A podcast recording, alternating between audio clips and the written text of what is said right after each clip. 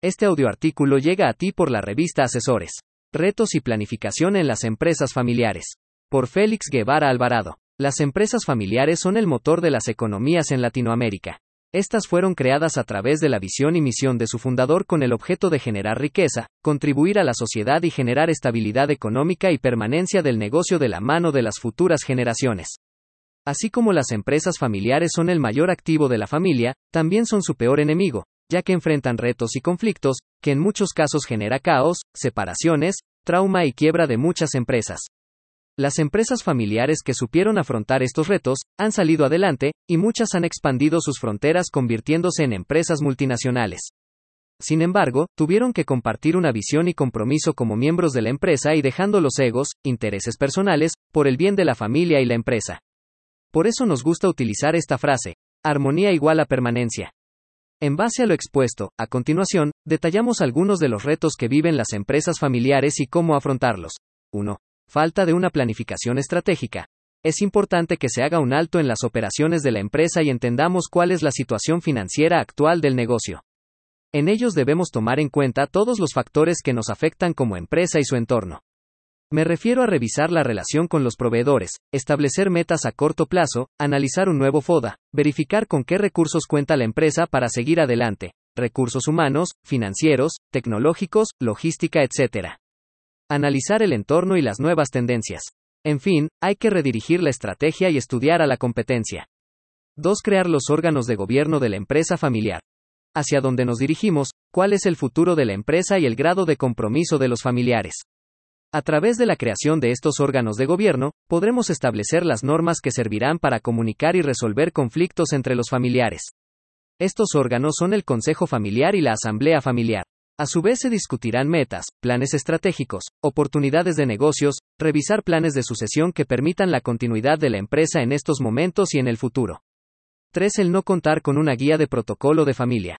El no contar con un documento guía que permita reglamentar temas como pago de dividendos, salidas o incorporación de familiares, compra o venta de acciones, fusiones, búsqueda de capital, bonos, reestructuraciones o definir la estructura empresarial, es uno de los mayores obstáculos que viven las empresas familiares.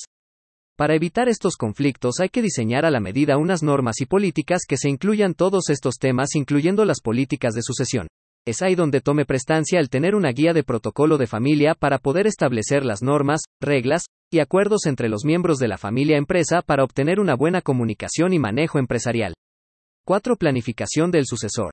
Quizás este sea uno de los retos más importantes en toda empresa familiar, ya que el mismo, si no se contempla o analiza de forma abierta con todos los miembros de la familia, en vez de ayudar a que exista continuidad del negocio, puede causar trauma, conflictos, enemistades y tensión entre los miembros de la familia empresa.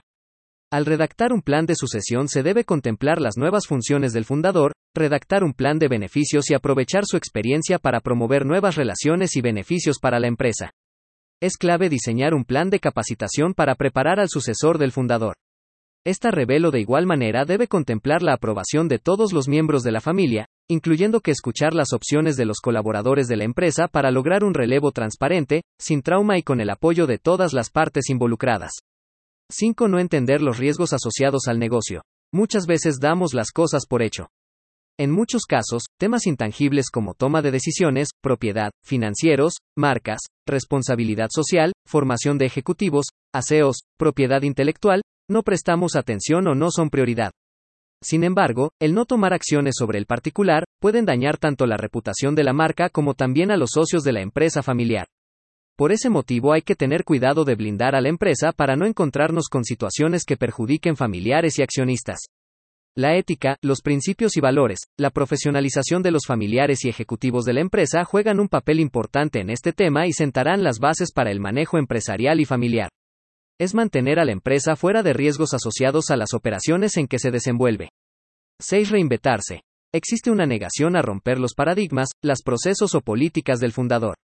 Esto sin duda alguna, afecta el crecimiento y continuidad de la empresa. El no adaptarse a los cambios, al nuevo entorno, no nos permite competir y crecer. Para ello hay que aceptar la nueva realidad y dependiendo de la actitud, siendo positivos, creativos, empáticos y sobre todo ofreciendo empoderamiento a los familiares y colaboradores podemos afrontar este reto. A medida que se realicen los cambios y se adapten al nuevo entorno, les será más fácil implementar nuevas estrategias, redirigir y cumplir las metas para darle continuidad a la empresa y estabilidad a la familia empresaria. 7. El manejo de conflictos entre miembros de la familia. Es importante que no mezclemos los conflictos personales con el negocio. Para ello hay que definir los roles de cada miembro de la familia que labore en la empresa.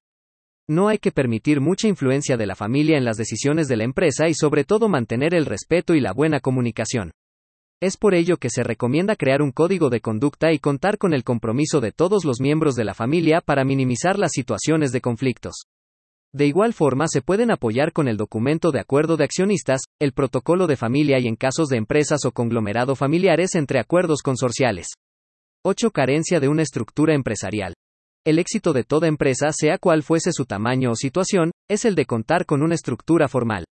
Eso es lo que diferencia a las corporaciones de las empresas familiares.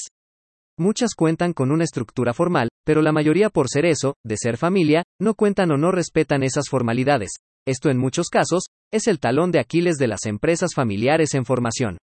Es de vital importancia capacitar y profesionalizar tanto a los miembros de la familia como a sus colaboradores para ser competitivos y dar continuidad a la empresa. 9. Innovación. La tecnología se nos adelantó con esta nueva realidad en que vivimos, y las empresas familiares no son la excepción. El uso o implementación de nuevas herramientas tecnologías les permitirá agilizar sus procesos, bajar los gastos administrativos y en muchos casos sacar una ventaja competitiva. Con el uso correcto de la información de los datos, podemos visualizar, analizar, comparar y convertir nuestros datos en información tangible que nos permita generar mayores ingresos y conectarnos con nuestros clientes. Conocer sus gustos, intereses y hábitos de compra. Hay que incluir la tecnología en todos nuestros planes, estrategias o metas de crecimiento. Estas herramientas serán de mucha utilidad.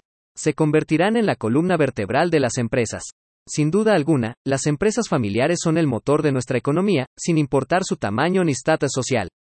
Fueron creadas por sus fundadores con el objeto de generar riqueza para los suyos, puestos de trabajo, dar continuidad a sus generaciones y dejar un legado.